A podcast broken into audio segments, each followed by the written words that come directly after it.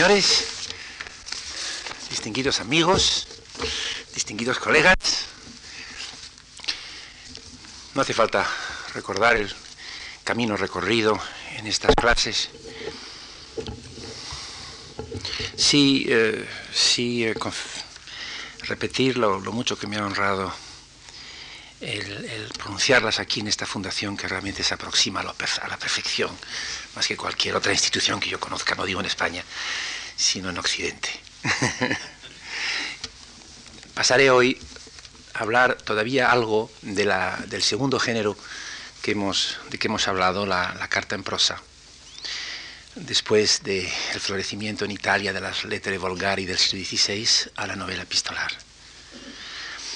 Hay una carta de Pietro Aretino a Miguel Ángel, en el que ya famoso escritor y campeón de la epístola departe tranquilamente con el gran artista que entonces trabajaba en los frescos de la capilla Sixtina, dándole consejos acerca de cuál pudiera ser su contenido exacto. También le pide al final que le ceda alguno de los esbozos que venía dibujando. Miguel Ángel, sabedor, como todos los corresponsales de, del Aretino, de que la carta probablemente se publicaría y pronto, responde evasiva y cortésmente sin inmutarse y le dice, diríase que usted ha estado presente en el juicio final. Y al parecer no le regaló ningún dibujo. Claro que al elogiar a Miguel Ángel, el aretino presume de buen conocedor de pintura y al tratarle de igual a igual se crece considerablemente. He aquí un ejemplo de alguno de los usos de la epístola familiar. El ejercicio del poder, la lisonja, el cultivo del amigo poderoso, protector o mecenas, y sobre todo, sin limitarnos al aretino, la modelación y hasta la invención de la propia imagen. ¿No sería esta oportunidad uno de los orígenes del inmenso éxito de las lettere volgari y en general de la epístola familiar en Europa? Ya vimos que la escritura epistolar corriente, la que cualquiera practica, es un proceso que siempre puede despertar en el autor impulsos fabuladores. Son pocos los actos tan arraigados en la vida corriente, en la experiencia del presente y al propio tiempo tan susceptibles de dispararse y dirigirse hacia la ficción e incluso la creación. El yo que escribe no solo actúa sobre el amigo, así Aretino pretendía agarrarse a Miguel Ángel, sino sobre, sobre sí mismo, viéndose desdoblado y objetivado sobre el papel, conforme las palabras y los conceptos se encadenan y suceden. Pues la carta es un texto, quiero decir, sobre todo la carta cuidada. No es un caos de frases inconexas, sino una comunicación coherente que obedece al impulso de su propia lógica. Esto al menos puede predicarse de la, epístola familiar o carta familiar, rótulo que solía aplicarse a lo que pasaría a ser, tras la epístola en verso, como decía hace un momento, el segundo género procedente del cauce de comunicación epistolar. Durante la segunda mitad del siglo XVII, Boileau, a la sazón legislador del Parnaso, Helas, ¿verdad?, reconocerá la existencia del genre epistolaire, alude a la prosa, que habían cultivado Gay de Balzac y Voiture a principios del XVII. Pero en España e Italia el género, procedente en línea directa de la epístola latina y neolatina, de Cicerón a Petrarca y los humanistas del siglo XV, había producido frutos importantes desde la primera mitad del siglo XVI. Me refiero no solo a, las lettere volgari, sino a Fray Antonio de Guevara y a sus epístolas familiares, 1539, que tras su libro áureo de Marco Aurelio, 1528, funden indivisiblemente lo histórico con lo ficticio, lo personal con una variada y fácil suerte de preensayismo, digamos.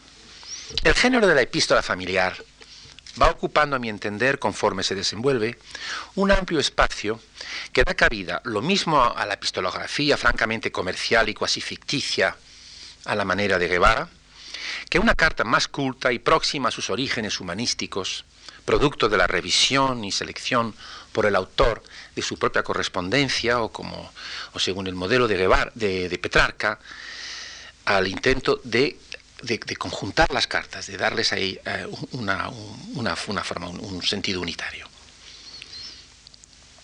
Así, por ejemplo, entre muchos ejemplos, las letters de principios del 17 de John Donne, publicadas póstumamente por su hijo el año 1651. El caso de Donne es muy curioso. Todo sucede como si la epístola en verso, leímos una de ellas en mi segunda conferencia, todo sucede como si la epístola en verso empezara a decaer, acaso por su excesiva dependencia de un mismo ilimitado modelo horaciano en el Renacimiento, mientras al mismo tiempo la ascendente epístola familiar en prosa ofrecía oportunidades más variadas y atractivas. No sé si Don tuvo o no la intención de que se publicasen, publicasen sus cartas familiares. Sí sé creo que es opinión mía porque me parece que, está, que se ha escrito muy poco, bastante subestimada por la crítica angloamericana, sí sé que me parecen superiores a sus epístolas en verso. Y también que lejos de ser meramente caprichosas o extraliterarias, responden con coherencia al nuevo reto del género en prosa. Muestra Don en esta prosa no solo ese, ese conceptismo, ese asombroso ingenio suyo, sino el buen humor de quien mediante la carta puede entregarse completamente a la felicidad de escribir. He puesto mi amor, observo una vez a un amigo, he puesto mi amor sabiamente en aquel a quien no necesito comunicar nada. O sea, no tiene ese día nada que decir o casi nada que decir y sin embargo lo dice. Y muy bien, porque lo que importa es mantener y perpetuar la amistad y el afecto escribiendo. La amistad confiesa es mi segunda religión. Y expresarla no es simple cuestión de estilo. A Sir Henry Goodyear, que al parecer, a quien al parecer escribía todas las semanas una vez, y a su grupo de amigos, trata de explicar que hay que estar alegres de esta forma. Así como no podemos matarnos, tampoco debemos enterrarnos, lo cual conduce a una aburrida tristeza monástica. El cielo se expresa cantando, el infierno llorando. Y aunque a nuestro bendito Salvador no se le haya nunca visto reír.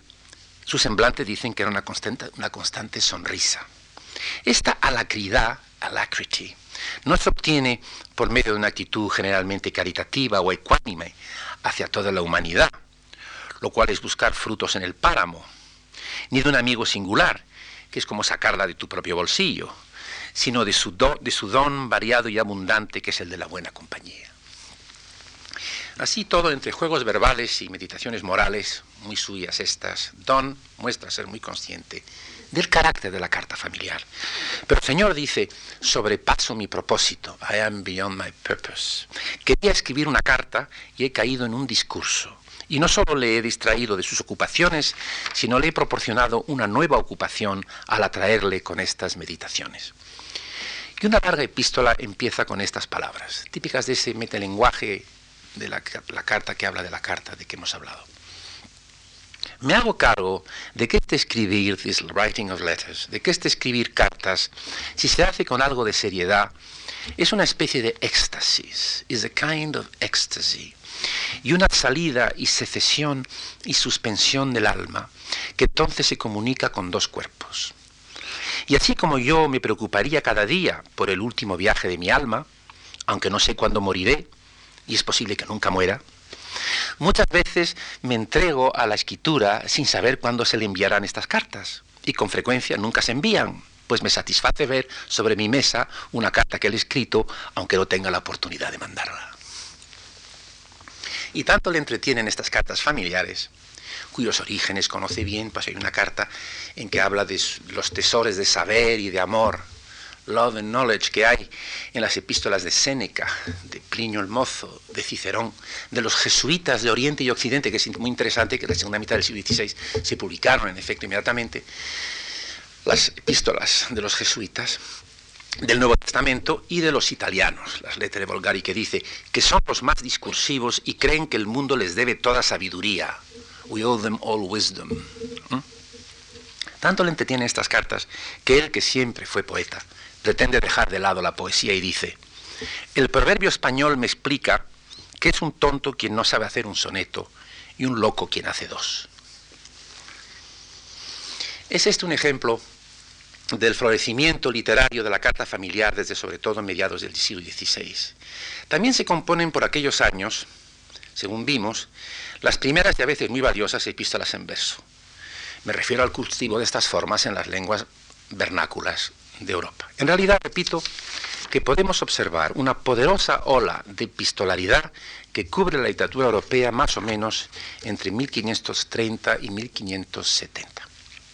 Y también repito que esta clase más libre y suelta de escritura enriquece y flexibiliza desde su siempre reiterado origen en la marginalidad las instituciones de la literatura. Me parece evidente que se abre el camino del ensayo y de la novela. Me importa apuntar aquí ante todo hoy este aspecto prenovelesco de aquella epistolaridad del siglo XVI. Pero Nótese bien, no se trata de, influencias, como en el viejo comparatismo, ¿no? no se trata de filiaciones directas entre un solo autor y otro autor singular, o entre un género y otro género. No, aludo al desempeño de unas mismas funciones. Un género o una forma o un tema pueden desempeñar en cierto momento histórico, en cierto conjunto de normas y convenciones, una función que años después corresponderá a otras convenciones.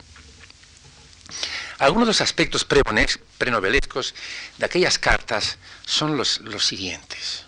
Uno, la disolución de aquella estricta separación de estilos, Stiltrennung, en que hizo hincapié Erich Auerbach en su gran mímesis, o sea, la, la adecuación tradicional de un solo estilo a cada género. La carta admite más de un estilo. Dos, según ya reconoció Demetrio en aquel de Locutione que leímos antes de siglo III antes de Cristo. Dos, el cuestionamiento teórico del texto por sí mismo o aparición frecuente de un metalenguaje crítico perplejo ante la oportunidad de tal o cual materia o lenguaje. Tres, el que una prosa literaria, no cómica principalmente, esté siempre dispuesta a dar entrada, como por ejemplo en la novela picaresca, a los pormenores más humildes del existir cotidiano, a una profusión de objetos y actos sencillos y sin embargo interesantes, a esa relicta circunstancia que los géneros establecidos daban de lado según las poéticas al uso. Cuarto lugar, la primacía del presente visto desde el presente, del momento en que se sucede lo que se ve o siente. La fragmentación de la temporalidad con su apertura a la ilusión de un futuro abierto y libre. 5.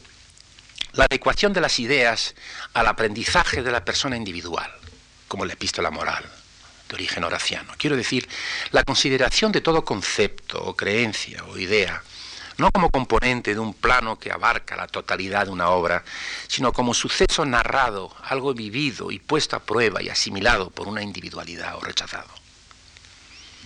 Y finalmente, es conjeturable, aunque difícil de documentar, el advenimiento y desarrollo de cierto, cierto estilo, cierta forma de lectura. No aludo a nuevas clases de lectores, hombres o mujeres, sino más bien a cierta cualidad de experiencia vicaria e indirecta. Notemos lo que Aretino y Guevara tenían en común, la indiscreción, la chismografía, digamos. El lector segundo, que no es el destinatario primero, es cómplice de una ambigua relación triangular es lo que se ha observado con motivo del diálogo teatral, la doble intencionalidad del lenguaje. El diálogo en el teatro, usted sabe, en realidad es un triálogo destinado a dos personas a la vez, al destinatario originario, al, personaje, al actor, y al oyente, en el público, que claro, interpreta las palabras desde otro contexto y de distinto modo. Y el monólogo es un diálogo. En el caso de la carta, el tránsito del primer destinatario al segundo es notabilísimo, puesto que el mensaje primero suponía circunstancias como la soledad, la separación, la amistad, el amor, el secreto. Claro está que el grado de alteración depende del carácter más o menos privado, noticioso o ideológico de la comunicación primera. Como quiera que fuera, se trata de una relectura, o más exactamente, de relectura por parte de personas curiosas, cuyo saber acerca de la naturaleza humana en general resulta ser insuficiente o abstracto y pide ser enriquecido por un acceso a la alteridad, a las experiencias más o menos privadas y divergentes de otras personas singulares. Es este el encanto indiscreto de la epistolografía, que se parece a la lectura de novelas posterior. Por aquellos años, del Renacimiento al siglo XVII, La epístola está en todas partes. No solo sigue sirviendo de envoltorio o marco para tratados, sátiras y otros opúsculos, sino se intercala en otros géneros literarios. Recuérdense pues la carta de Gargantua a Pantagruel, la de Hamlet a Ofilia, por cierto leído por una tercera persona, y la de Don Quijote a Dulcinea.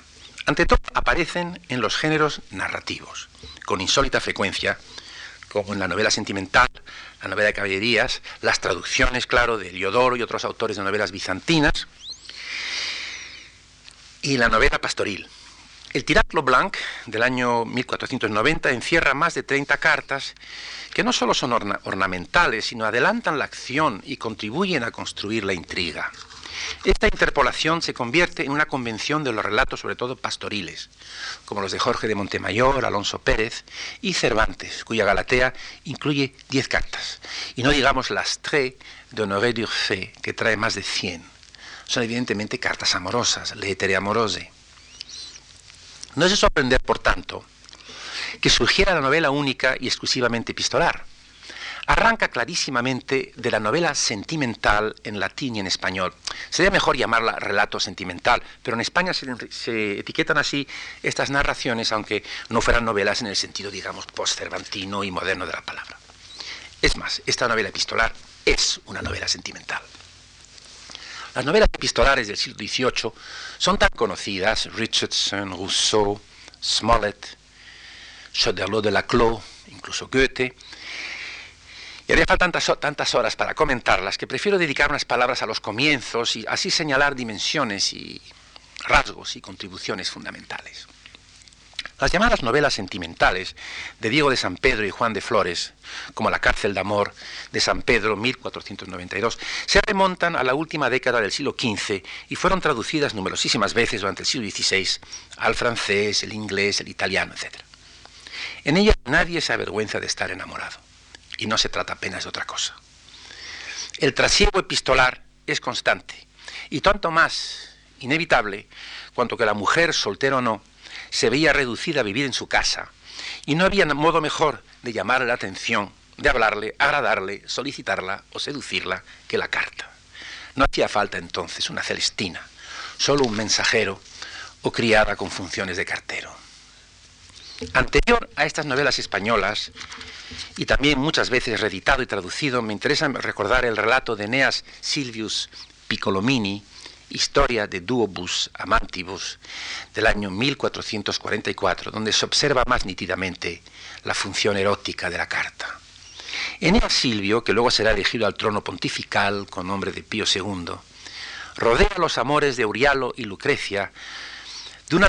Está, está eh, es el ejemplo incluido una larga carta a su maestro Mariano Zozzini, que le había pedido una composición amorosa.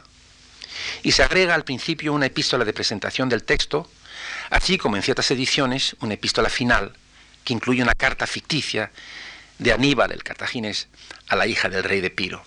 Se trata, pues, de un copioso ejercicio epistolar, según los cánones de retórica, y al mismo tiempo de un esfuerzo por elevar una historia de amor al nivel de la prosa humanística.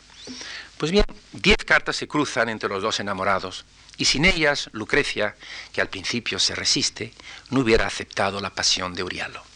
El deseo de los dos aumenta conforme escriben, y también en Lucrecia el contrapunto insistido de amor y muerte, la lucidez patética de su entrega sensual, que no puede ser duradera.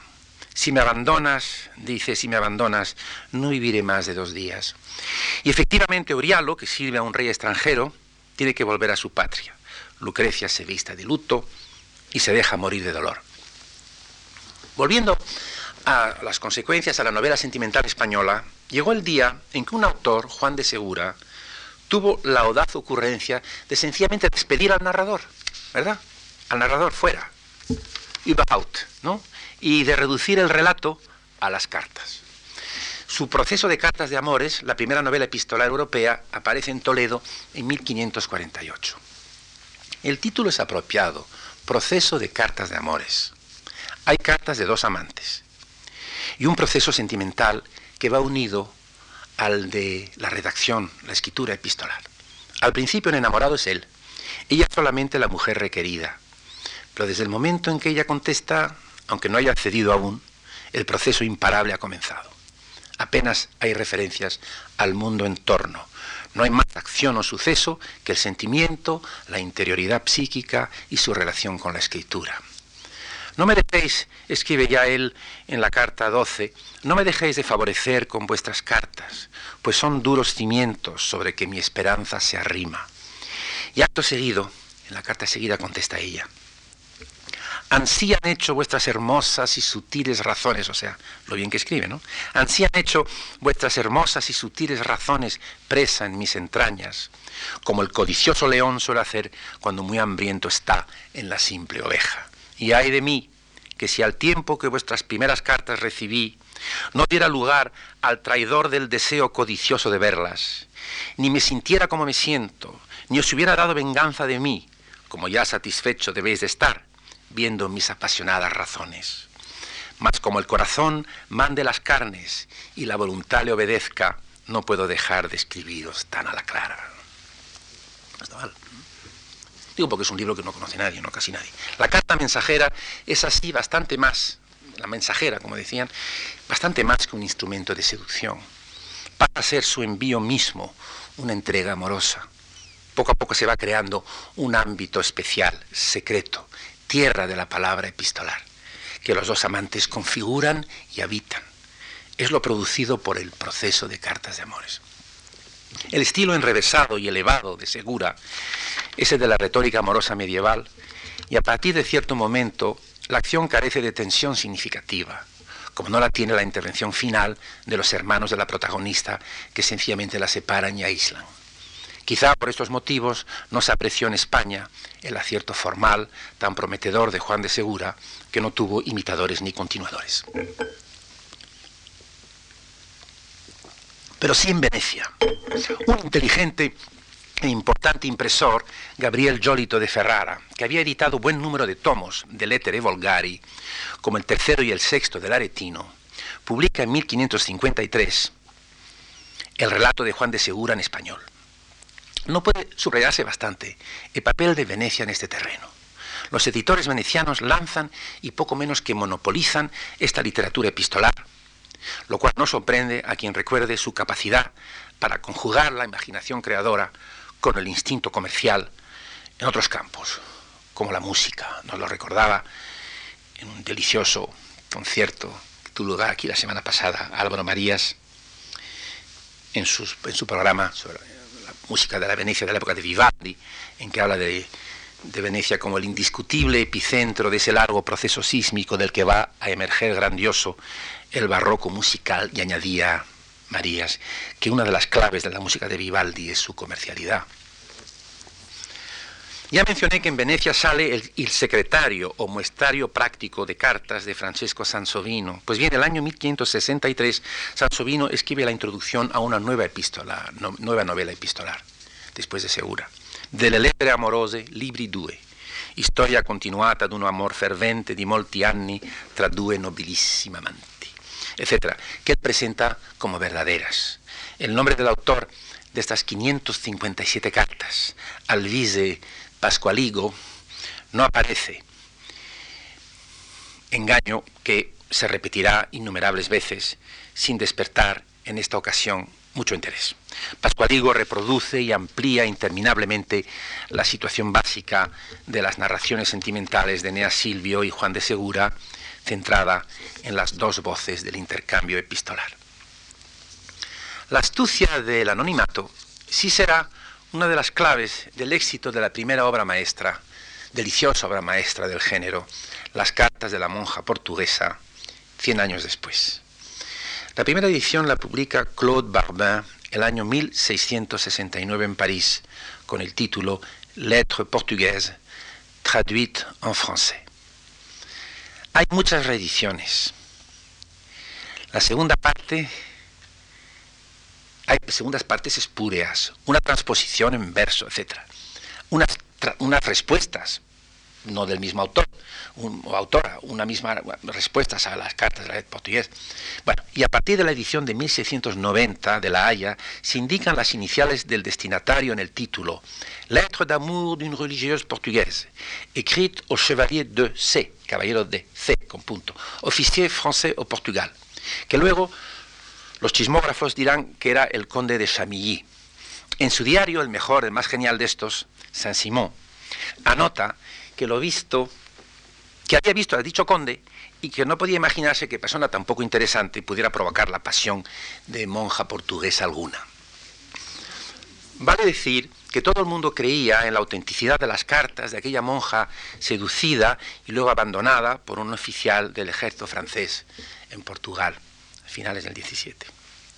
La crítica señala al respecto, al respecto que durante el último tercio del siglo XVII se manifiesta con fuerza en Francia un creciente recelo, Francia tan clave de la literatura europea en aquel momento, recelo o desconfianza de la ficción abundan y seguirán abundando, abundando durante el siglo XVIII las novelas que no confiesa serlos, serlo, que se presentan como memorias, las memorias que pretenden ser novelescas, etc. Así, por ejemplo, las memorias de D'Artagnan, que luego, claro, utilizará Alejandro Dumas, de Curtis de Sandras, que escribió varios de estos libros, y la famosa patraña histórica situada en la España de Felipe II, del abate de Saint-Réal, Don Carlos, 1772, que inspirará a Schiller y Verdi. La novela epistolar apelará muchas veces a los procedimientos de ocultación de la paternidad, la cartera de vuelta, el baúl descubierto, el manuscrito heredado. Lo principal en nuestro caso es que el ardid del editor Claude Barbin cuando publica sin nombre las cartas portuguesas, solo podía ser eficaz si los lectores y los críticos suponían que la expresión de una pasión tan intensa como la de Marianne, la monja portuguesa, tenía que ser por fuerza espontánea y natural. Es decir, la premisa previa era una estética de la carta como un arte sin arte, o según se decía, como mera naturaleza. Por aquellos años, Madame de Sévigné, por ejemplo, que se pone a escribir en serio desde 1671, dos años después de las letras portuguesas, aconseja a su queridísima hija que emplee un estilo naturel y dérangé y desordenado. ¿no? no intentes pulir tus cartas, le dice, las convertirías en piezas de elocuencia. Mismo decía Don, ¿no? Piezas de elocuencia. Esta pura naturaleza, cette pure nature, de que hablas, es precisamente lo bueno y lo único que agrada. La epistolaridad se prestaba a esta ambigüedad, a esta confusión entre literatura y vida. Así las cosas, todos los que admiraron las cartas portuguesas a lo largo de los años, Diderot, Stendhal, que la mencionan, Stendhal menciona en la segunda frase de De l'amour, cuando habla de cuatro formas de amor. Primero dice l'amour passion, comme celui de la, de la, de la, eh, portuguesa, como dice.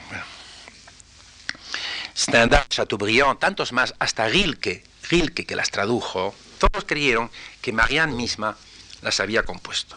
Es más, en 1810, un periodista, Boissonade, indicó que su ejemplar de la primera edición llevaba una nota manuscrita que decía que la heroína era Marianne Alcaforado.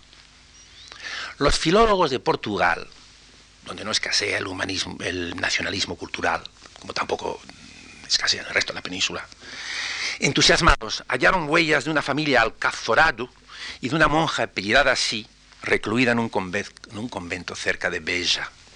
Algún romanista creyó oír ecos de los sonetos amorosos de Camões, etc. Solo Jean-Jacques Rousseau no cayó en la trampa. En una página de la letra a d'Alembert, misógena, misógina completamente, en que afirma Rousseau de paso que las mujeres escritores, las escritoras, las literatas, solo saben hacer cosas bonitas como ellas mismas, jolie, pero son incapaces de sentir o de expresar la pasión. Y yo apostaría todo en el mundo, dice Rousseau, je parierai tout au monde, que las cartas portuguesas las escribió un hombre. Efectivamente, el autor era el vizconde de Guillerag, según mostró tímidamente F.C. Green, un filólogo norteamericano, en un artículo de la Modern Language Review de 1926. Green halló el original manuscrito del privilegio o permiso de imprimir concedido por el rey en noviembre de 1668, pour un livre intitulé les Valentins, lettres portugaises, épigrammes et madrigaux de Guillerag. Los Valentins, el día es oportuno para recordarlo, también se publicaron. Eran breves poemitas amorosos que se utilizaban en un juego de sociedad. Se distribuían los poemitas a un cierto número de señoras y señores, que luego se los leían los unos a los otros, y de los emparejamientos podían salir sorpresas divertidas. ¿Acaso las cartas también fueran al principio un juego para Guillerag, que además puntualiza otro testimonio del día, a beaucoup d'érudition, tiene mucha erudición, fait très bien les vers, aussi bien que les lettres amoureuses, que sabía componer las cartas amorosas. No es de extrañar este, esta caracterización. Guillerag era un aristócrata gastón, fino cortesano, amigo de Racine y de Boileau, que le dedica una de sus epístolas, que se distinguió en el círculo de íntimos de Luis XIV y acabó siendo, embajador en Constantinopla, que era un puesto muy importante a la sazón. La colección de textes littéraires français de Droz ha publicado dos volúmenes de su correspondencia, notable por su claridad, inteligencia, propiedad y maravillosa elegancia el genial eh, romanista vienés Leo Spitzer mostró que las letras portuguesas, en un artículo del año 53, era, es una obra de arte literaria. Las cinco cartas, dice, son como los cinco actos de un drama. La concentración cualitativa, una sola acción, una sola voz, responde perfectamente al goût classique del día. Cinco monólogos interiores, dice, marcan la evolución de un amor-pasión abandonado a sí mismo, dejado casi sin alimento por parte del objeto de esta pasión, que muere, por decirlo así, de inanición sentimental. Las letras portuguesas, en efecto, son una heroída extensa en prosa. Hemos hablado bastantes veces de esa heroída de Ovidio, que ha sido un modelo tan importante en que mujeres abandonadas, sacadas de la de la, poesía y la, épica griega escriben a sus amantes. Y no solo porque el asunto es la pasión, el lamento y la renuncia de una mujer abandonada, nueva Dido abandonado por un nuevo guerrero, un nuevo Eneas, sino porque hay una voz única. No hay intercambio epistolar. Marianne está sola con sus recuerdos, sus sentimientos y su pluma. Esta concentración extrema hace posible que el desarrollo sentimental dependa al máximo de la carrera autónoma de la palabra escrita. La brevedad de la obra, además, crea una tensión constante entre la abundancia torrencial de la materia amorosa, de la emoción, y la contención de la forma.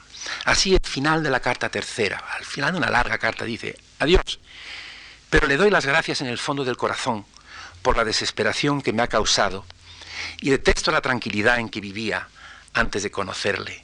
Adiós, mi pasión aumenta cada momento. Ah, qué de cosas tengo que decirle, termina. Ah, que j'ai de choses à vous dire. Sí, la pasión aumenta conforme escribe y porque escribe. No es el amor que solamente nutra las palabras, sino las palabras que alimentan el amor. Al principio Marianne disfruta de esa separación, acaso no definitiva, y del sufrimiento que son signos de la intensidad de su amor. Me parece, dice, que siento cierto apego hacia estas desgracias, de las que es usted la única causa. Le he destinado mi vida desde el momento en que le vi y siento cierto placer al sacrificársela. Luego, como no recibe y no leemos réplica ninguna, Marianne vive cada vez más de la palabra y para la palabra. Empieza a quejarse, a sentir celos, a definir sus recuerdos y sus nostalgias. Hallará, dice, hallará acaso más belleza pero nunca hallará tanto amor, y todo lo demás no es nada, tú le reste Y ahora añade, lamento solo por el amor que le tengo, los placeres infinitos que ha perdido. El amor desmesurado de Marianne crece y florece en un mundo alterno, una tierra epistolar, un no man's land o un no woman's land, que es su propiedad y su secreto. Pero claro, ahí también se marchita y muere. Es decir, reconoce su autarquía, su solipsismo, su verbalismo. Era el amor error desde un principio, dice Spitzer. No fundado, recuerda Ortega, no fundado en conocimiento. Hay, dice Spitzer, una crítica desengañada del amor-pasión o amor falso. Y también, Spitzer se interesa poco por el, género de la carta, hay una desmistificación del amor fundido y confundido con el lenguaje epistolar. Ah, exclama Marianne en la carta tercera, ah, me podría morir de vergüenza. Mi desesperación, pues, no está más que en mis cartas. Mon désespoir n'est donc que dans mes lettres. La ironía de Guy bordea la parodia, pero no sin conservar la credibilidad y fuerza de convicción del relato. De otra forma, no hubiera conseguido una de las supercherías más logradas de la historia de la literatura europea. Francisco Rico, por ejemplo, nuestro admirado, nuestro admirado filólogo y ex colega mío en la Autónoma de Barcelona, escribió en su discurso de recepción de la Academia Española un ensayo sobre Lazarillo de Tormes en que trata de decir que Lazarillo de Tormes, anónimo, claro, entonces y hoy, se presentó también como una superchería, que la gente creía que el autor era Lazarillo de Tormes. ¿verdad? Lazarillo de Tormes lo había escrito. Bueno, sería verdad, aunque yo me parece un poco difícil leer toda la obra sin, sospechar el, eh, el engaño o la construcción artística la verdad es que antes de 50 años la gente estaba preguntando quién era el autor. Pensaron que era Fray Juan de Ortega, que era don Diego Hurtado de Mendoza, y esa superchería duró 50 años. Pero la de Mariana Alcoforado, pues hasta el año 23 de este siglo. Gil que pensó que traducía a Mariana Alcoforado. Las consecuencias inmediatas, más allá de la creciente fama de nuestra monja, fueron el renovado interés a fines del 17 por la correspondencia de Abelardo y Eloísa, de dudosa autenticidad, alguna imitación, como las letras de Babet, 1697 de Bourseau, y curiosamente el retorno de las heroidas de Ovidio. En su extenso estudio de los libros sobre los orígenes de la Clos, las fuentes de la Clos, comenta Laurent Versini, y tiene una interesante bibliografía, un número muy grande de traducciones y versiones nuevas de las heroidas a principios del 18, Versini, unidas a las cartas de Loisa, que se presentan también como heroida. Poco a poco, dice Versini, la heroide de la novela epistolar van aproximándose y juntas prosperando. Es importante la, imitación que publica Crébillon Hijo. Lettre de la Marquise de 1732 es una novela monofónica, como el Lettre portugués, solo escribe la mujer enamorada, pero al ampliar considerablemente el número de cartas, pierde Crébillon la tensión concentrada que había logrado Guy El prestigio de la novela epistolar va aumentando, sobre todo, como es bien sabido, a partir de 1741, fecha de publicación de Pamela de Samuel Richardson. Hasta 1780, poco más o menos, digamos que hasta el 82, cuando aparecen Les Liaisons Dangereuses, título que no traduzco porque no sale en español, Les Liaisons Dangereuses, será este el género narrativo dominante. En 1771, por ejemplo, año en que sale Humphrey Clinker de Tobias Smollett, se publican 27 novelas epistolares en Francia e Inglaterra. Y entre el 85 y el 88 aparecen todavía 108. Ya indiqué con anterioridad algunas de las características de esta escritura, como la primacía del presente, las cosas contándose y sintiéndose sobre la marcha, pero eso supone otras cosas, el que los personajes mismos describan y perciban los acontecimientos uno por uno, significa que no hay narrador, que no hay conciencia o memoria final que ate los cabos y recapitule. Ello hará posible, por ejemplo, la ambigüedad absoluta de Les Liaisons Dangereuses. Pero es que además trae consigo dos consecuencias evidentes. La pluralidad de perspectivas, no solo en cuanto a ideas, sino en cuanto a un mismo hecho, un mismo personaje, un mismo ser, que puede relatarse o describirse de distintos y hasta opuestos modos.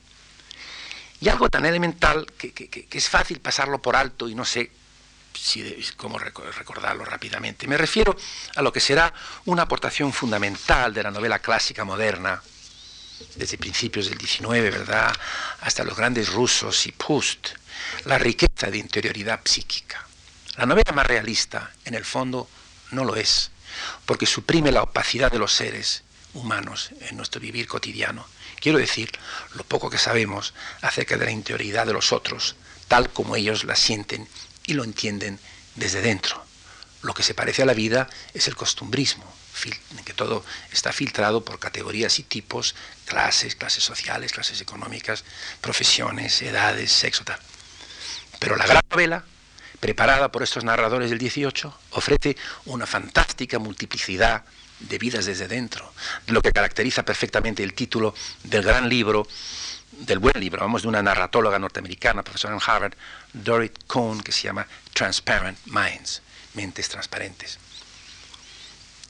Tengo presente esta dimensión al recordar Pamela, cuyo éxito estrepitoso en 1741, una cantidad de, imitaciones y de adaptaciones, inmediatamente abrirá las compuertas del género.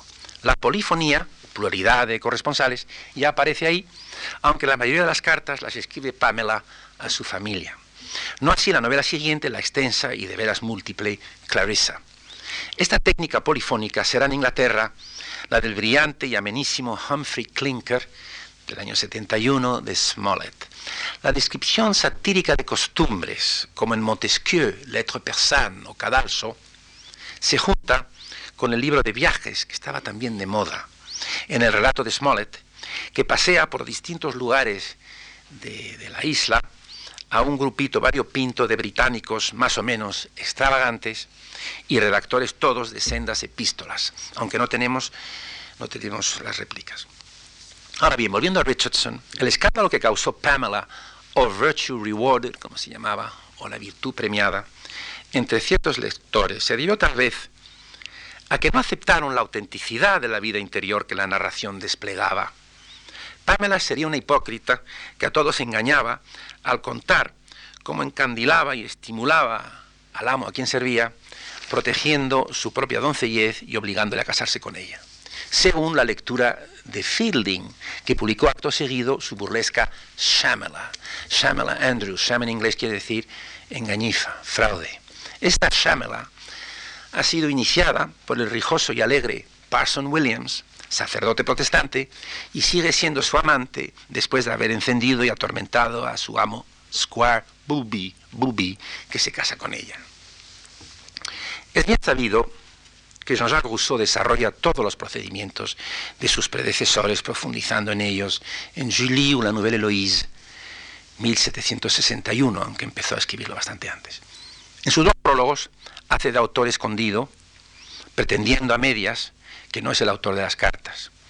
A lo largo de la muy extensa novela, los corresponsales son muchos que además se responden mutuamente puntualmente. El perspectivismo se complica con las notas a pie de página y los prólogos, y el acceso a la interioridad solo comparable a tal de las letras portuguesas. Es más, a veces la acción móvil y sinuosa, con arreglo a las iniciativas cambiantes de Julie y la prioridad, digamos, de sus momentos, queda, esta, esta acción queda aludida solamente y no narrada. Solo la deducimos de los comentarios en las cartas subsiguientes. Y por supuesto el género se prestaba a la digresión ideológica y pedía un lector activo e inteligente. No son pocas las cartas que son cuasi ensayos sobre temas que le importaban mucho a Rousseau, la desigualdad social, la educación, la música, distintas cuestiones de moral, etc. Si a Rousseau se le reprochó el que todos sus personajes escribieran igual, y lo menciona en su segundo prólogo, Soderlo de la Clos conseguirá todo lo contrario. Tan variados son los estilos, los personajes y los mensajes, que el lector acaba echando en falta algún código previo y unificador, alguna aguja de marear que le guíe por semejante laberinto. Cierto es que otro tanto podría predicarse del Quijote, mostrando que Liaison Dangereuse es una muy auténtica novela. Tal vez el ansia del lector se deba en este caso al extremado desarrollo del arte epistolar como arte de seducción y de engaño por la palabra. En La Liaison Dangereuse fracasan lo mismo el bien que el mal, pues la virtud es derrotada y la perversión se destruye a sí misma, por utilizar los términos de la novela. En un mundo desprovisto de azar y de misterio, todo está calculado, todo se rinde a un determinismo erótico cuyo origen último no es la sensualidad, sino el orgullo de la razón que conoce, subyuga y humilia todas las razones del corazón, que tiene que destruir el corazón. Claro está y eso que Laclau era un gran admirador de Richardson. Pero claro que está destruyéndolo. Claro está que ante esta bancarrota, tanto del sentimiento como del intelecto dominador, no sabemos si los individuos o las ideas son culpables. La humanidad, leemos en la Carta 32, la humanidad no es perfecta en ningún género, ni en el mal ni en el bien. ¿Cómo no sospechar que para Laclos el hombre es demasiado endeble para, para ser un seductor perfecto, demasiado inocente, para poner en práctica los principios de la razón. Y nótese algo más. El desenlace es resultado del momento en que un intercambio privado de cartas entre Madame de Merteuil y, eh, Valmont se da a conocer. Tránsito este de lo privado a lo público en que estriba toda la ambigüedad de la epístola familiar desde sus orígenes. Lo que acabamos de bosquejar es una segunda ola de epistolaridad tan poderosa como la primera que cubre la literatura europea a mediados del siglo XVIII y que acarrea no solo la novela por cartas, ese tercer género de que hemos hablado, sino el segundo, la epístola familiar, que asimismo conoce por aquellos años un notable desarrollo que no me es posible comentar hoy. Son no ya los hijos, sino los nietos del aretino, o mejor los hijos y las hijas de Madame de Sévigné. La grafomanía de Madame de Sévigné, que no vivía y se desvivía, sino para escribir cartas. No, no escribía cartas porque había vivido, sino vivía para escribir cartas. Caracteriza un momento en que hay escritores también en Inglaterra, donde su obra es muy conocida, Lady Montague, Lord Chesterfield, Horace Walpole, cuya ambición literaria se sacia mediante la composición únicamente de cartas. Hoy día las cartas de un Rilke, de un Pessoa, de un Joyce, ¿no? de un Sartre, son como una continuación de fiesta, ¿no? como una maravillosa propina, pero sigue siendo lo principal, la poesía de Pessoa, la novela de, de, Joyce o la poesía de Rilke. Sin duda puede también eh, advertirse durante el siglo XVIII lo mismo en la novela de Smollett o de Laclos que en la carta de Voltaire o de Madame de Defont y tantos más en Francia y en Inglaterra, tan curiosos además de conocer y dar a conocer el mundo que les rodea. Un, un intenso e insólito grado de sociabilidad, que no admite a cualquiera, por cierto y obedece a sus propias normas. Dice Bernard Bray, un gran crítico francés de este tema, un mundo epistolar se constituye así, en un verdadero microcosmos, que ofrece la imagen entera de la sociedad, con toda la organización de sus precisas relaciones internas, sociales, psicológicas o morales. De ahí que nos parezca que algo termina y también comienza cuando el joven Goethe vuelve con Werther a la novela monofónica la ausencia de más voces manifiesta a las claras la soledad radical del protagonista, de su vocación de artista, de sus emociones abocadas a la desesperación en medio de un mundo ajeno. El mejor de sus sucesores será la novela juvenil de Foscolo, de Hugo Foscolo, Le ultime lettere di Jacopo Ortiz, primera versión del año 1798, luego la revisó en su exilio inglés, que tiene el gran mérito Ortiz y Fóscolo conocieron el final de la Venecia soberana e independiente. Fóscolo fue napoleónico, fue entusiasta de Napoleón, pero luego se encontró con que Napoleón en el Tratado de Campo Formio entregó Venecia a Austria. Tiene gran mérito de haber reunido en una misma angustia, tal vez por primera vez, la preocupación política y la desdicha sentimental. Pero son otras ya las querencias narrativas, la novela gótica, el relato histórico, la preocupación social e intelectual, y después de 1800 cae en picado esta novela epistolar. Las que escriben aún Madame de Stahl, por ejemplo, Delphine, 1802, y Senancourt, Obermann, de 1804, interesantísimo texto, citado varias veces por, por Unamuno, ensayístico, funden la carta con el ensayo o el diario. O bien la combinan con secciones con Madame de en que interviene un narrador convencional, o sea que se complementa con algo que no es epistolar, como años después hará don Juan Valera en Pepita Jiménez. En la gran novela del 19, el narrador omnisciente volverá por sus fueros, y la novela, o el conjunto de novelas como en Balzac, se erige ambiciosamente en una vía de conocimiento de la sociedad y del hombre. Tanto la novela epistolar como la carta familiar del 18 habían insistido en la negación de su propia literariedad. Su justificación era una estética de la naturalidad, de la espontaneidad sin arte, mediante la cual surgían nuevas instituciones literarias y artísticas. Con el siglo XIX sucede que todo el andamiaje de la novela epistolar resulta artificioso, forzado, excesivamente visible. Como dice Saint-Beuve en su prólogo a Delphine, se descubre demasiado un ton de convención, de genre, y dice genre como si fuese un defecto, un tono de convención de género. Amigos, termino la historia de la literatura, termino con una carta.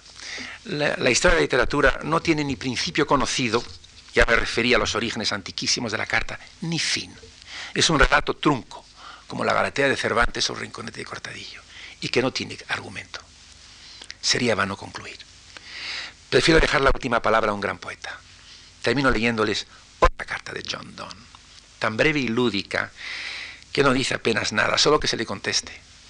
Cierto que está bien escrita, pero no por ello, por ello pensemos que la, la literariedad epistolar reside únicamente en escribir bien, como en general la literatura. Don, ya lo vimos, cultiva la carta familiar con sus rasgos genéricos y pone en práctica la observación del mejor de los teóricos, aquel Demetrio que hacia el año 270 antes de Cristo, dicen, en Alejandría, había dicho: la carta es una forma de escritura y se envía a alguien como una especie de regalo. La belleza de una carta reside en la expresión del afecto y la cortesía. Escribe Don a Mrs. Bridget White. Señora, yo podría tratar de adivinar si las almas que van al cielo conservan alguna, para que le conteste, ¿no? Conservan alguna memoria de quienes nos quedamos atrás si supiera que usted alguna vez piensa en nosotros, puesto que disfrutó de su cielo, que es su propia persona, en su propia casa. Su ausencia, su ausencia ha hecho de Londres un cadáver. Algún momento y la corte consiguen darle picante y embalsamarlo, evitando la putrefacción, pero el alma se fue con usted.